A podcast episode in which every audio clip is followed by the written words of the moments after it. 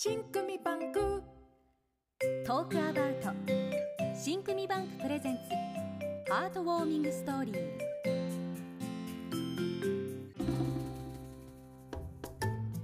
今日は新組バンク主催の検証作文。第11回。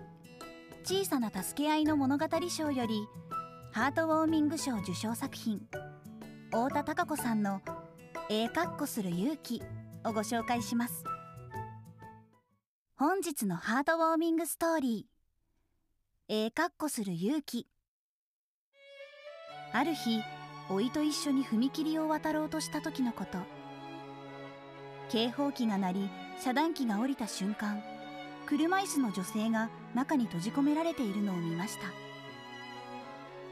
ここにいてと老いをその場に残し私は急いでバーをくぐってその女性のもとに駆けつけました。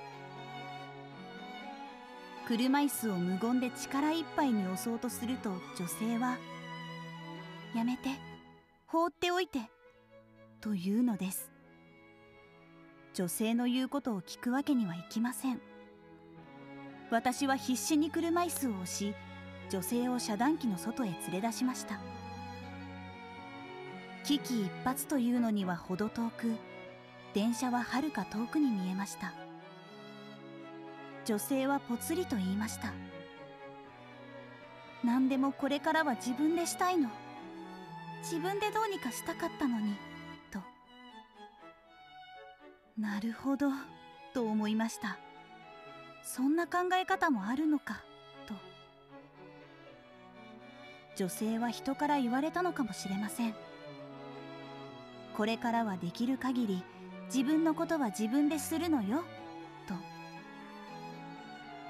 一瞬あっけに取られましたが私は自分に問いました。上から目線で人を助けてあげようと一方的に思ってはいなかったか。老いの前で格好をつけたいという気持ちが頭の片隅にあったのではないかと。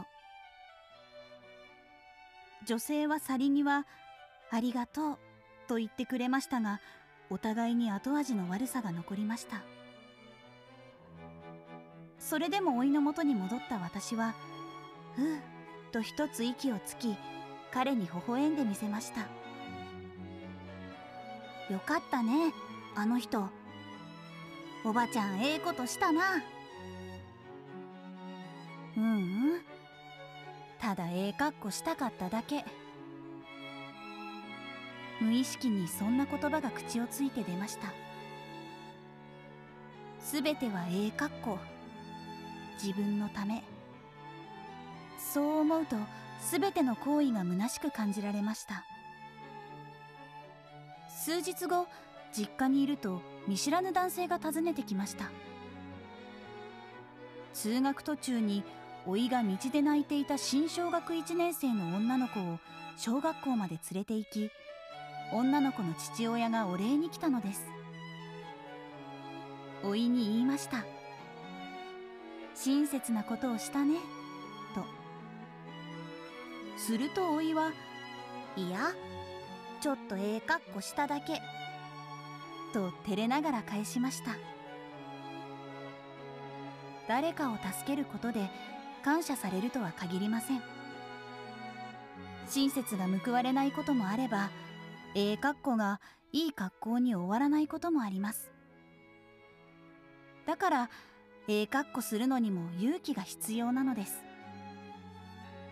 今日は飯がうまいと卵かけご飯を美味しそうに食べる老いを見ながら心が洗われていくようでした。